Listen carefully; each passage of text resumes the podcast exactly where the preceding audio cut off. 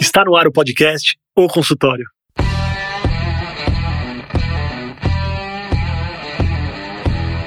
Bem-vindos, eu sou Daniel Kruglenski, médico, cirurgião do aparelho digestivo e vou entrevistar aqui especialistas em diversas áreas que vão nos ajudar a crescer na carreira, melhorar a conexão com os nossos pacientes e a se desenvolver na profissão.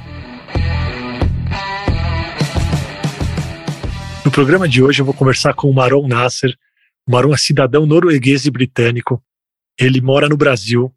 Ele é descendente de libaneses. Quando ele tinha 10 anos de idade, eles foram para a Inglaterra. E lá ele se tornou piloto de avião. Ele já é piloto há quase 40 anos. Há 32 anos ele é piloto da British Airways. E há 20 anos ele é piloto comandante do Jumbo 747 da British, que é um dos maiores aviões comerciais do mundo. Maron, obrigado por aceitar o convite. Obrigado a você pelo meu convite. Então, muito obrigado. Bem TV, Dani, de novo. Né? Feliz. Fico feliz em falar com você também. Muito obrigado. Essa iniciativa está muito legal. Realmente, muito interessante. Obrigado. Maron, eu falei aqui da Noruega, da Inglaterra, do Líbano, mas você está no Brasil há quanto tempo e por que o Brasil? Em realidade, eu fiz voo para o Brasil sempre com o British, né? E primeira vez que eu venho para o Brasil, trabalhei para uma empresa norueguesa e a gente comprou aviões da Embraer, eh, São José dos Campos. Eh, isso foi em 85. Adorei Brasil, achei um país tão legal, e, sabe, descendente de libanês, gosta país bem quente, trópico, né? E estava morando na Noruega, porque estava é, casado com um norueguês, primeiro casamento. Aí estava morando lá na Noruega, adorei aqui. Aí voltei depois para Brasil quando comecei na British em 88. Aí faz voo para São Paulo, para Rio e também, então voltei de novo, achei bem bem legal. Em 2006 teve a oportunidade de vir morar aqui, uh, fez muito voo para o Brasil, fez muitos amigos e decidiu vir morar aqui. Aí hoje está morando no São Paulo, casado com Mônica, minha esposa. Ela é carioca e assim, adorando vida aqui. Muito bom. Maru, você sempre quis ser piloto de avião? Isso desde pequeno? É verdade, mais ou menos. Meus pais queriam que eu estude medicina uma coisa assim, mas eu sempre é, eu tenho um, um, lado comerciante, igual tudo libanês, né? Aí só queria fazer coisa que é, estuda menos e faz rápido e ganha salário bom. Aí eu acho que alguém falou para mim, ah, piloto, piloto. Aí não foi assim um sonho que queria fazer, assim sonhei a vida inteira, não. Mas escolhi certo, cara, porque adorei profissão, tá adorando profissão ainda, acho muito legal, muito interessante. Você como piloto, você lida com as pessoas? Você tem um lidar com os passageiros ou é um lidar com o staff das aeronaves? A verdade não, aviões grandes, você tem que lidar com coisa técnica do avião e também com os passageiros, porque dentro de um avião você tem uma tripulação de 22, 23 tripulantes. Um voo, por exemplo, Londres para Singapura, você tem três pilotos plus comandante, então tem eu plus três pilotos, como pilotos chama, e tem às vezes 15, 16 uh, tripulantes comissários. Aí tem que lidar com tudo. No avião, estava pensando umas palavras aqui, é hierarquia. Porque, infelizmente, só tem uma pessoa que pode tomar decisão, e por isso tem que essa pessoa só é comandante que toma a decisão. Igual um navio, né? mas claro que você tem que escutar opiniões do outro, tem que pegar ideias do outro antes de tomar uma decisão. Mas, tendo conta, por isso se chama comandante, porque é ele que manda e decide no fim. É ele que tem a responsabilidade pelas decisões que eles tomam. Aí ele lida com passageiros e com tripulante juntos, né? Porque quando você está pilotando o um avião com 400, 500 passageiros, os uh, maiores coisas que acontecem realmente com passageiros, especialmente quando você está voando 15, 16 horas, às vezes. Tem coisas que acontecem no cabine de passageiros, tem que lidar com eles. Aí isso cai na minha área também. Conforme você foi falando, e eu gosto sempre de fazer um paralelo com a medicina aqui, Maron, nesse bate-papo, hum. Foi me descrevendo um pouco da sensação que eu tenho como cirurgião. Como cirurgião, você vai tomar as decisões, muito responsabilidade, se não toda a responsabilidade sobre as consequências aí, positivas e negativas de uma cirurgia vão recair sobre você. E eu queria te perguntar sobre essa segurança na tomada de decisão. Você sente que o tempo também traz mais segurança? Você consegue recordar aí a sua sensação quando você começou a pilotar, levar passageiros? A sua sensação de segurança para tomar as decisões, ela é bem diferente da sua segurança hoje em dia? Você sabe que segurança vem com experiência. Aí, demais que você, com experiência, demais você está confortável com a decisão, né? So, mas quando eu fiz curso de comandante, quase 20 anos atrás, um dos instrutores me falou uma vez, ele falou, Maron, você tem que lembrar uma coisa. Ele falou o seguinte, the captain is the loneliest place in the world. Né? Você está muito sozinho lá. Realmente, hora de tomar uma decisão, você sabe que só você que vai tomar essa decisão. E você vai ter que ser responsável para essa decisão. E esse lugar é muito sozinho, cara. Muito sozinho. Mas com o tempo, você aprende a lidar com isso. E eu com vários tudo comandante, com certeza a gente inclui muito tripulação com decision process, como se chama. Esse é muito importante. Por exemplo, vamos falar que você está voando, tudo tranquilo, está comendo sua jantar lá no cabine, tudo tranquilo também lá, gostoso comida, e de repente acontece uma coisa no avião, tem um problema. Vamos falar que esse problema é importante, todo problema é importante, mas aí por exemplo, chamaram da cabine falando: oh, comandante, a gente tem um paciente que está é, sentindo mal. Ah, isso sua área também, tá? sentindo mal, vou fazer? Aí tem um processo. E se coisas ficam pior, aí a gente usa que se chama tidodar. Aí começando com T, até tempo. Porque tem coisas que você tem que resolver no segundo e tem coisas que pode conversar, não é tão agora tem que resolver. Aí esse time, né, T, T, diagnose, aí faz um diagnose. O que esse paciente, como está, qual dor ela tem. Terceira coisa é option, ou opções. Qual opções ele tem? E depois você tem uma decisão. E decide, decisão que eu vou tomar. Aí, como a gente falou de opções, a gente fala com tripulação, meio piloto. O que você acha poderia fazer aqui que você acha importante isso?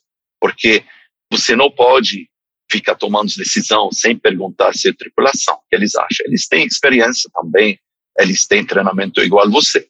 Aí vem o coisa número quatro, que é designar, é, função, é, que se chama assign. Ok, tá bom. Olha aqui, você voa avião, eu vou fazer isso, você vai fazer isso. Né? E última coisa é review porque isso é importante também. Tomou uma decisão, você tem que voltar de novo. Tá bom, tomei a decisão certa, fez uma coisa errada aqui, talvez essa coisa não é realmente qual é o problema, outro. A gente usa esse TIDODA. Né? Agora, por exemplo, com esse paciente, o passageiro que está com dor, né? Na British, a gente tem muito sorte com isso. A gente tem um contato direto com médicos, né? Aí eu só pega é, SATCOM, satélite, né? aperta um botão, já está falando com hospital e médicos. Tá? E lá tem um procedimento, né? E a gente fala qual é, é o problema. Então, o que acontece? O comissário do avião, ele tem um papel, ele enche esse papel com detalhe dessas pessoas, ele vem para cabine, ele me mostra, eu falo com o médico, do outro lado, esse processo em cinco minutos, já resolvido. Nas piores coisas, piores coisas, as médicos vai falar, oh, comandante, eu acho que você tem que posar mais rápido possível.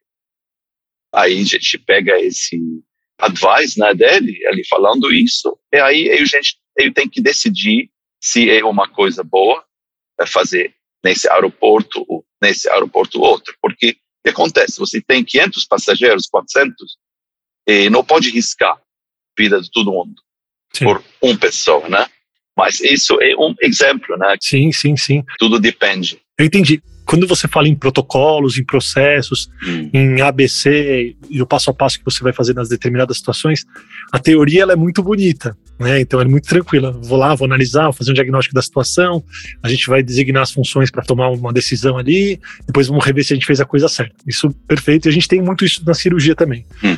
Mas eu queria lembrar, e eu queria que você trouxesse para a gente, se você teve alguma situação onde você precisou tomar uma decisão que não era tão protocolar, que saiu um pouco do seu usual. Alguma situação que você realmente suou um pouquinho mais do que deveria suar, sabe? Passou algum aperto, Claro, tem muitas situações assim, né? Mas eu posso falar para você uma coisa que me impressionou bastante nas histórias da aviação. É, realmente, não gosto de falar muito de mim, mas com um colega, uns anos atrás, não sei se você lembra, a gente tinha um 777 que estava vendo da, eu acho, de Beijing, indo para Londres. Estava aproximando do aeroporto de Londres. E por que eu lembro isso? Porque eu estava taxiando meu avião para vir para São Paulo.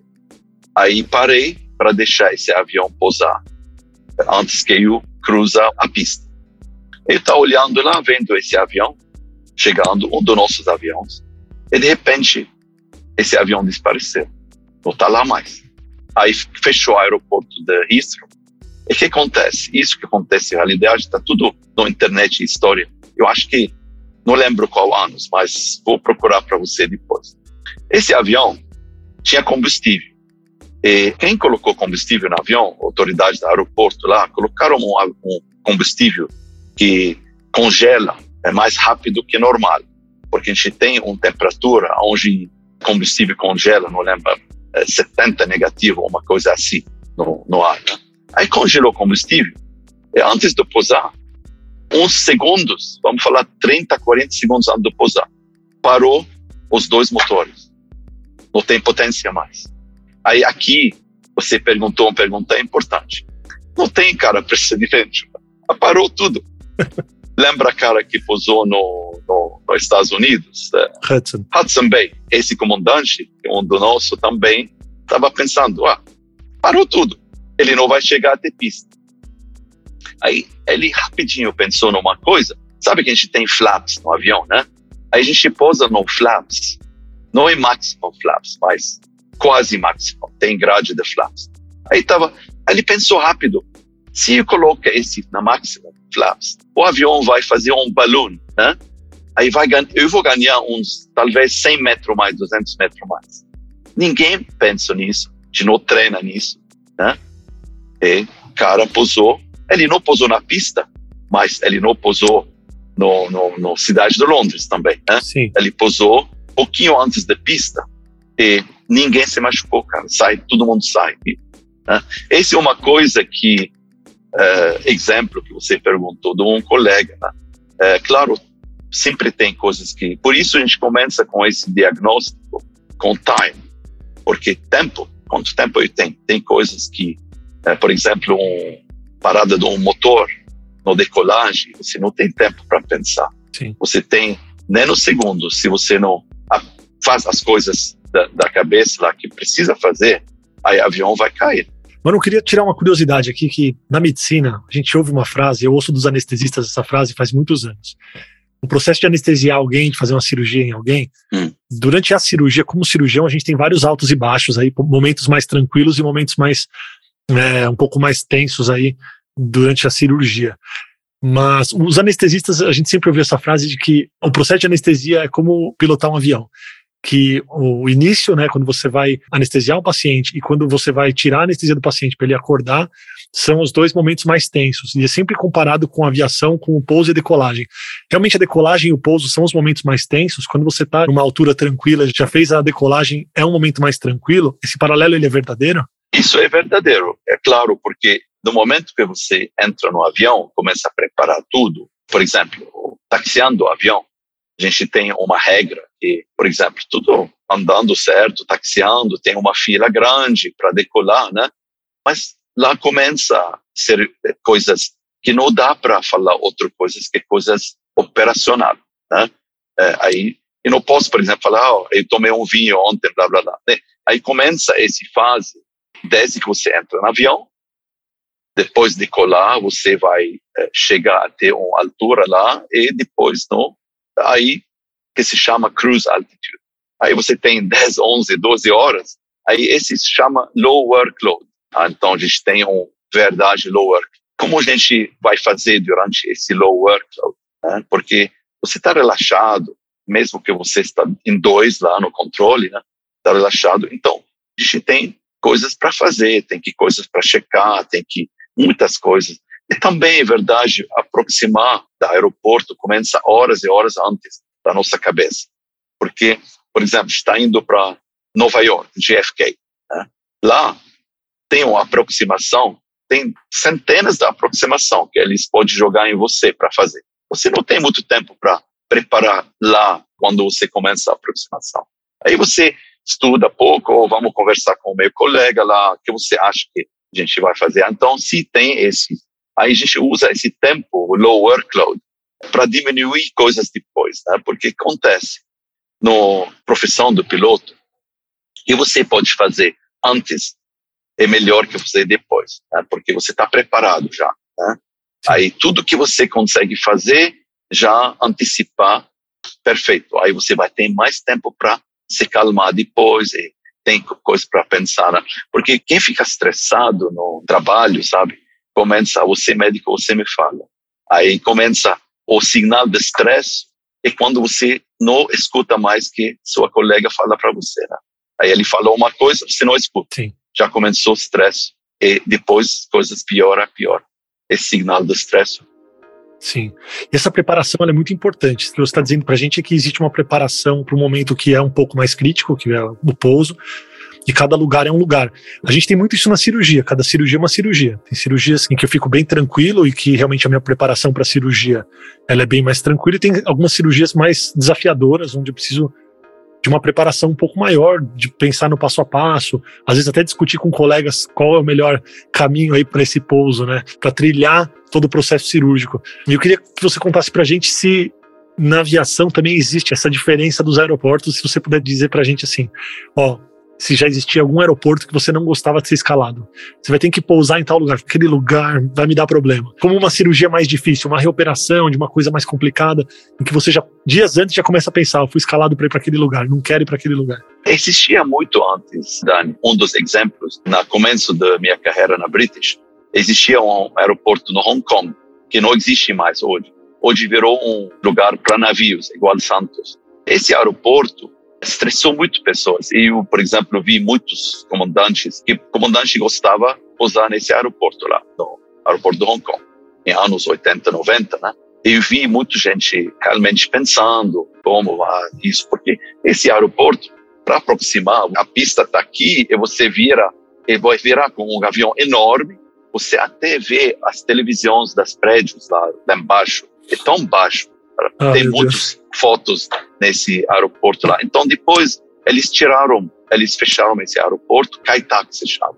Aí, claro que tem vários lugares, mas a gente está treinado para conseguir pensar como vai ser, porque isso que a gente trabalha muito com esse negócio aqui. Por exemplo, a gente tem um briefing, né? Aí ele faz um briefing para meu colega, um briefing antes de decolar e um briefing antes de pousar. Dentro desse briefing, tem uns itens que você tem que ter, tem que falar sobre isso, não tem saída. Né? Por exemplo, coisas de emergência, ou oh, hoje vou usar pista 27, como vai me aproximar, blá, blá, blá. Né? Aí tem essas coisas. E adição disso, a gente trabalha muito com, sabe, na sua profissão também, com, tem if, né? Ah, se acontece isso, poder acontecer uma coisa errada, né? Poder acontecer, por exemplo, que eles mudam a pista na última minuto, né? Aí que a gente trabalha muito com é como vai resolver isso. Não é só what if, mas how, né? Como? Aí, porque tudo bem contar, oh, poder ser isso, isso, isso, isso. Aí, você aqui, como vai resolver essa solução aqui? Isso é mais importante. Por exemplo, se você tem um paciente que está operando, acontece uma coisa. Aí, ah, é, aconteceu essa coisa, essa é verdade, mas como vai resolver? Né? Isso que a gente adiciona muito hoje em dia para problem solving, né, que se chama. É tudo uma preparação. Muito, cara. Mais preparação. Claro, você pode preparar tanto que cara do seu lado não escuta mais, né? Porque imagina, se eu tá transmit tá falando, falando, falando, vamos chegar uma hora você não vai escutar mais. Aí a gente tem uma técnica sobre isso também. Aí você pergunta. Né? Sim. Muito das briefings, se por exemplo eu está fazendo um briefing, eu pergunto mais que eu falo. O que você acha vai isso? O que você acha? Como vai fazer isso? Me fala como vai voar esse aproximação, approach para aeroporto. Aí você inclui seu colega, né? É importante isso. Legal. Uma curiosidade aqui minha, nessa época, anos 80, 90, você chegou a pegar algum sequestro? Porque teve um período que foi meio perigoso, que tinha muito sequestro de aviões. Você, você tinha esse medo? Você conheceu alguém que teve o avião sequestrado? Como é que você vivenciou esse período? Sim, tinha um episódio famoso também, porque, sabe, a é muito grande, né? E, e, tem várias coisas aí, qualquer coisa que acontece fica na imprensa, né? É, antes da 9-11, antes que a gente fica com portas da cabine blindados, estava com porta de cabine aberto quase, né? Ou eu posso poder deixar a pessoa entrar, deixar é, assim, estava com vontade, né? E foi legal, porque é, teve muitos passageiros muito nervosos e ajudou bastante é, deixar eles entrar, mostrar para eles como a gente está calma, está tudo certo, né? E, mas aconteceu uma coisa que está na imprensa também, um dos nossos aviões estava é, voando para Seychelles, e Londres, Seychelles, uh, Indian Ocean, e entrou um cara no cabine e infelizmente nesse momento tinha três pilotos, né? um piloto dormindo atrás, no quarto, a gente tem um quarto para descansar, os dois pilotos estão no controle, um dos pilotos estava no cabine de passageiros, pegando uma coisa lá. Aí tinha um, eu acho que ele estava indo para banheiro, uma coisa. Tinha um piloto só voando. Esse passageiro entrou e ele empurrou o controle para avião cair. E isso é um acidente muito famoso na aviação. O avião começou a descer assim, com o piloto tentando brigar com isso, até a atitude do avião ficou tão assim que entrou sem querer passageiros dentro da cabine, passageiros do segundo andar. Aí começou uma luta lá dentro. Nossa. Começou uma luta, passageiros tentou pegar esse cara que é muito forte, né? Ele está tentando puxar controle para puxar controle para cair avião. O avião chegou até descer assim, ó, né? Tava no meio da noite, todo mundo dormindo, silencioso, tudo, né? Passageiros, quando eu tinha o seatbelts, voava, né? E graças a Deus consegui é, parar esse passageiro, né? E avião recuperou e subiu de novo, né? E pousou emergência no aeroporto só porque tinha muita gente ferido, né, tudo. Aí pousou. Pareceu que esse passageiro estava com um problema psicológico, né? Sim. E ele estava pensando, né, fazer isso. Depois disso, a gente decidiu fechar a cabine para sempre. E agora é blindado, ninguém entra. Aí não sei se você percebe às vezes quando alguém vai entrar, um comissário vai entrar no cabine da esse nossos aviões, né? Vai entrar no Sim. cabine, não pode ter ninguém aproximando da porta da cabine. Todo mundo tem que ficar longe, né? E tem procedimento para entrar. Para a segurança de todo mundo, acho que é melhor mesmo. É, é, claro, é pena, mas nesse mundo que a gente vive tem que, tem que ser isso. Né? Sim. Para que o Dr. Daniel responda a sua dúvida aqui no podcast O Consultório, basta enviar a sua pergunta para o e-mail oconsultório@danielkruglenski.com. E não se esqueça de compartilhar com os amigos que podem se beneficiar da mesma dúvida que você. Agora vamos voltar para o episódio. Maron, eu queria falar agora um pouquinho sobre o peso da responsabilidade em relação às pessoas. Hum. Claro que quando a gente vai comparar as profissões, vocês estão juntos no avião, então se tiver algum problema com o avião, vocês também sofrem essas consequências. E de uma determinada maneira, um cirurgião uma cirurgia ou um médico mesmo que prescreve alguma medicação, ele também sofre alguma consequência se o negócio não vai bem, né? Tá. E tá. então eu queria perguntar sobre como é para você transportar as pessoas, cuidar das pessoas. Eu acho que responsabilidade, sabe? Porque tem tem muito pessoas que perguntam às vezes, é, sobre salário, quando você ganha, tudo isso. Tem muito tem gente também que acha que se ganha muito, Tem pessoas que acham que a ganha pouco também. Tem um motivo para essa remuneração, que talvez pode chamar ela, né? A coisa é a seguinte, para mim pessoalmente, eu acho que também para qualquer piloto que pilota um avião, eu quero voltar para casa também. Né? Eu quero viver, eu quero voar da A para B e fazer meu trabalho certinho. Aí, Sim. como lidar com a responsabilidade? Primeira coisa, ser preparado. Né? Porque avião, hoje em dia, tem outros pilotos, tem outras coisas automáticas, mas não dá para achar que tudo vai dar certo sozinho, então, e ficar em casa. Né? Então, precisa. É por isso ser preparado. Ser preparado, por exemplo, eu vou voltar a trabalhar aqui fim de mês agora, né? Não voei uns, um tempão, né? Por causa da epidemia. Vou voltar e começa lá quatro, cinco semanas antes para abrir livros, estudar, me prepara. Né? Quando chega lá, me prepara para ficar pronto para se alguém me pergunta uma pergunta, eu sempre tenho uma resposta. Eu estou preparado. Também eu não posso saber tudo. Aí sabe onde procurar essa resposta rapidinho. Né? Isso. Então o preparo é muito importante, exatamente igual na sua profissão. Agora, como responsabilidade é muito pesado, claro. Sim. Mas com experiência, como falei antes, você se prepara por isso. E a gente tem o curso de piloto é uma coisa, mas curso do comandante é outra coisa também, né? Aí a gente começa na empresa, você é copiloto, mas você treina igual comandante. As áreas técnicas, tudo. E durante seus anos de copiloto, eles estão se preparando você para um dia ser comandante. Agora, curso do comandante é um curso bem intensivo, dura três, quatro, cinco meses, mas também é uma preparação desde que você começa na empresa para é, começar. E quando, por exemplo, eu voar com, com o piloto hoje em dia, eu dou a responsabilidade para ele e deixa ele já lidar com isso.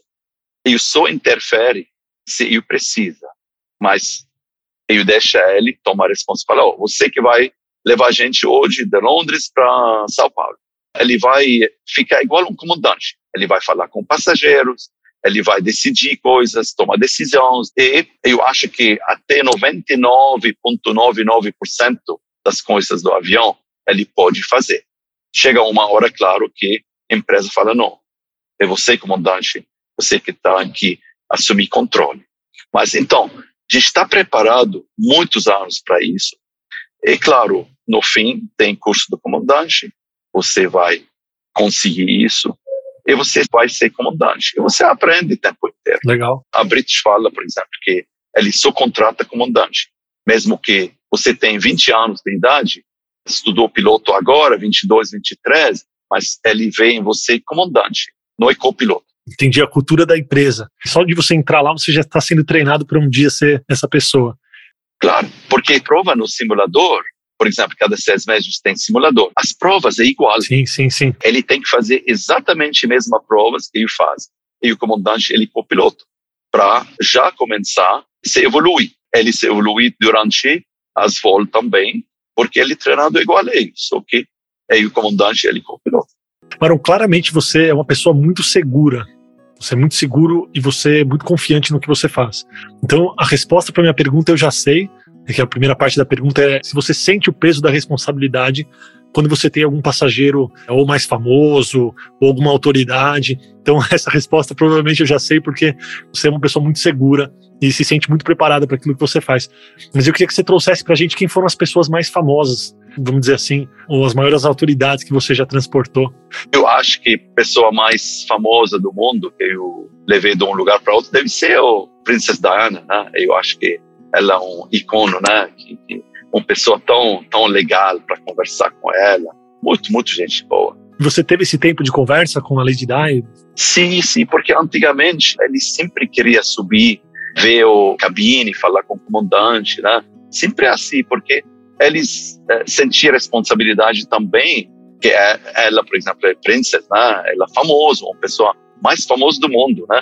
Aí vários uh, superstars, claro, sempre tem pessoas no avião e uh, a gente tenta sempre não perturbar eles, sabe? Porque as pessoas, eles chamam tanto a atenção dos lugares, né? Aí quando entra avião, eles querem o sossego. Então a gente não publica que a gente tem isso, pessoas lá no avião. Sim. A gente não faz isso. Mas várias, várias pessoas, autoridade, o reis, o, o é, superstars, né? É, tem muitos superstars que usam avião particular hoje em dia, mas tem também pessoas que, é, por exemplo, uma vez eu estava levei o, o, é, é o 007, né? Daniel Craig, né? O nome dele. Sim, Acho Daniel Craig. É, sim, sim, Daniel sim. Craig. 007. Eu levei ele de Londres para Tóquio. E ele estava na primeira classe, ele e Bárbara Broccoli, que é producente do filme 007, né? E, cara, não, nossa, falaram, conversaram muito. Ele, ele tão simpático. Ele não quis pilotar o um avião, não, né? não, ele, ele quer subir, cara. Eu falei, não pode subir, infelizmente. Mas muito simpático, muito simpático. Me convidou para ir ver o premiere da, do filme dele.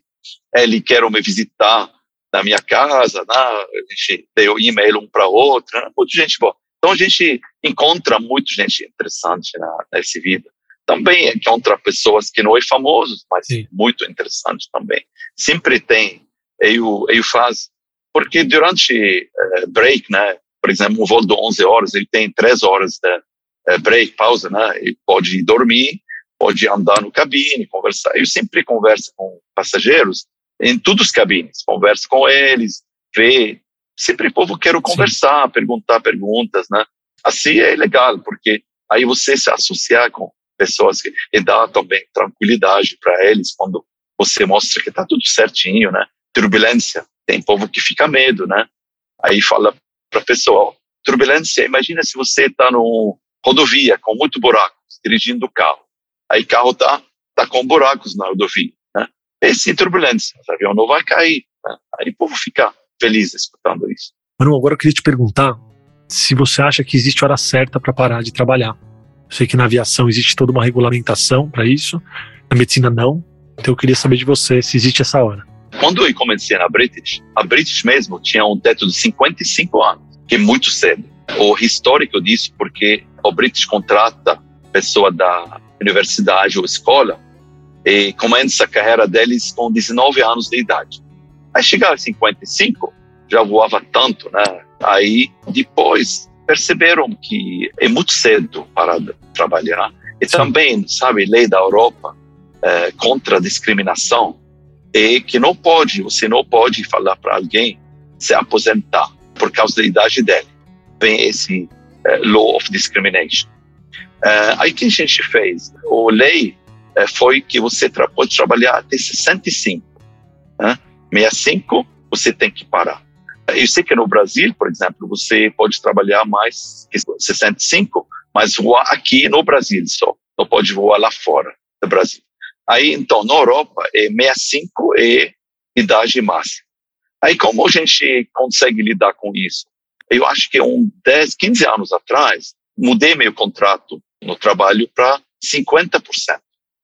Aí, hoje, últimos 15 anos, eu só trabalho 50% part-time porque na lei europeia você tem direito de trabalhar 50%.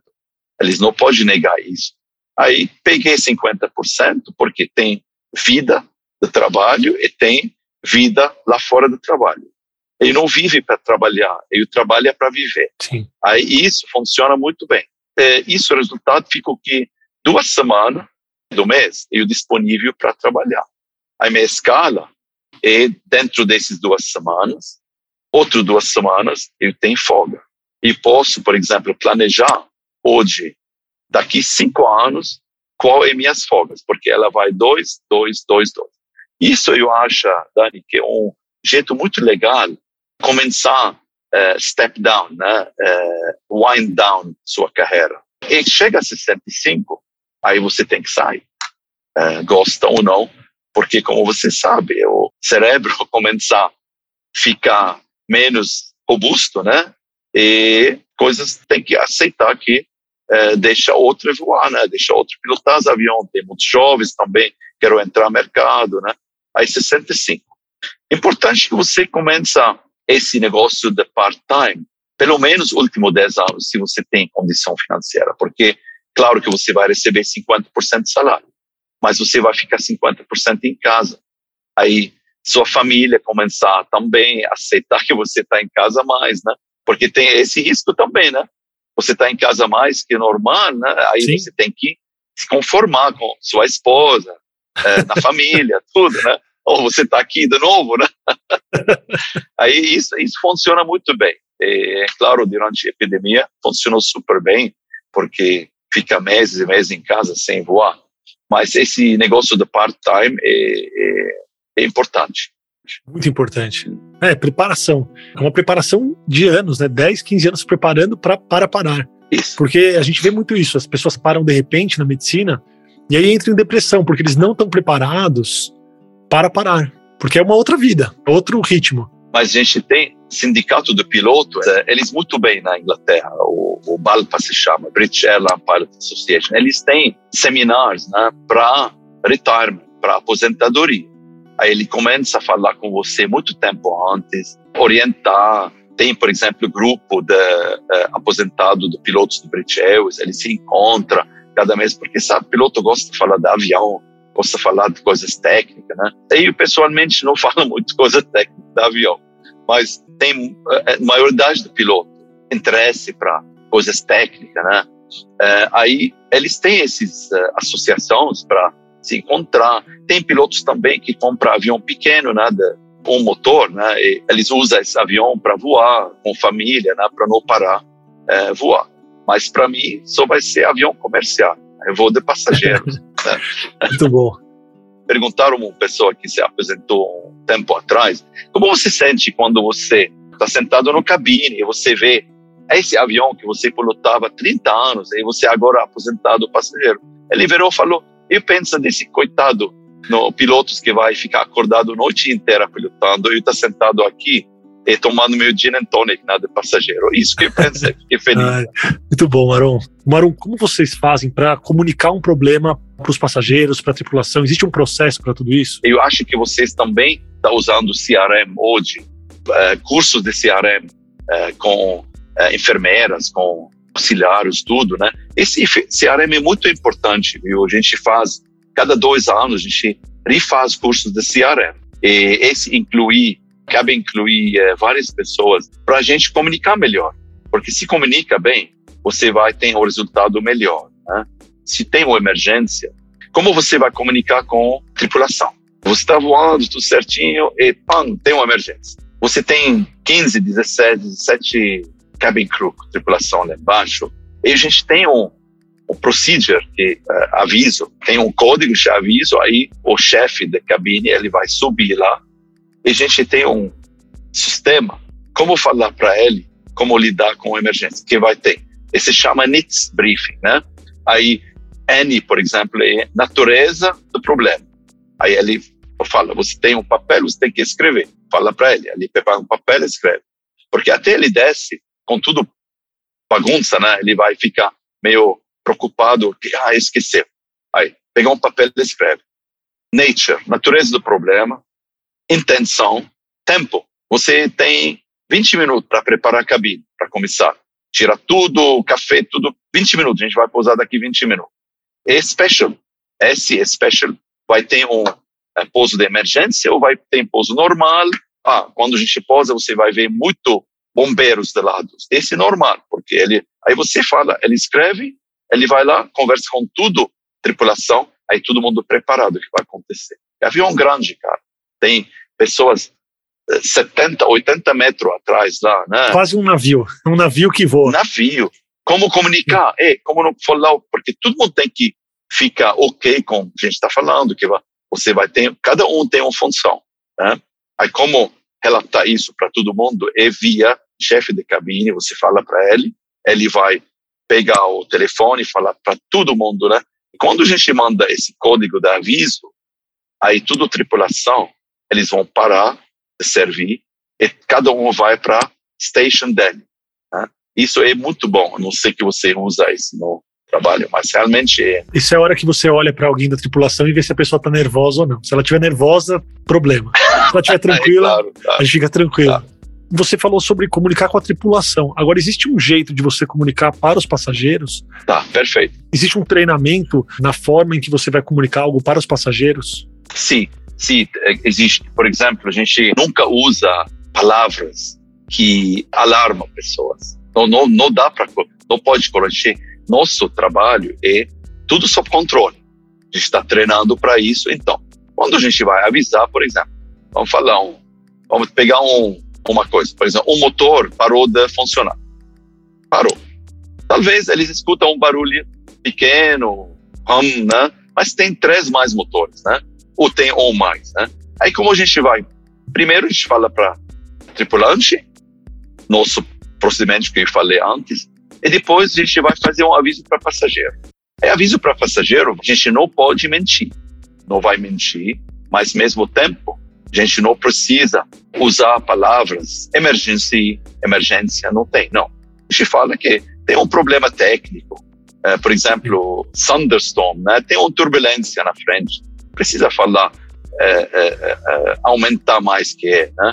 Aí você fala, você não mente para passageiros, você fala que é, né? E às vezes, por exemplo, se a gente tem que voltar para onde a gente começou, né? Por exemplo, decolar de Londres, São Paulo, né? Tem que voltar, por exemplo, você fala para eles, ó, segurança é nossa primeira importância nessa empresa. Security is our prime concern. Aí, por causa disso, a gente vai voltar para o aeroporto, né? Vai pousar lá normal, e lá a gente vai verificar essa indicação que tem, né? Porque sempre é uma indicação, né?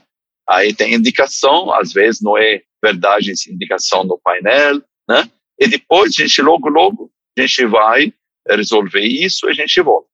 Então isso para pacificar. Sim. Prepara a cabine, volta para Londres, né? E funciona. Passageiros querem saber o que está acontecendo. Você não pode responder deles, mas ao mesmo tempo você tem que ser calmo, tem que é, contar para eles o que está acontecendo, mas sem muito alarme. Perfeito, perfeito. Eu lembro um voo para São Paulo, verdade? Um, um último voo que voltei para Londres, né? Tá saindo de São Paulo, quatro horas dentro do voo, quatro horas. Começou a mostrar um motor que estava vazando uh, óleo, né? Aí mostrou, Londres sabe já, porque eles eles monitoram tudo motores uh, de Londres, né? Dentro do avião eles olham. Eu estava vendo que está diminuindo. Aí conversamos com Londres, né? No satélite, né? Eles falaram, ah, esse motor tem que, tem, tem que desligar. E, é, por exemplo, lá em, em São Paulo, não vai poder trocar motor. Então, eu acho melhor, se você aceita, voltar para Londres. Tá bom, vamos voltar para Londres. Aí, falou nada para fazer, todo mundo está dormindo, vou precisar acordar eles.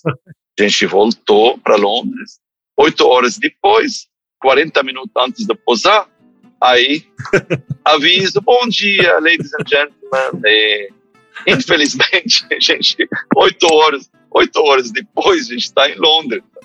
Mas safety first, né? Não tem jeito, a gente tem que ter safety first. Mas todo mundo entendeu, né? Passou 12 horas em Londres, depois voltou para São Paulo.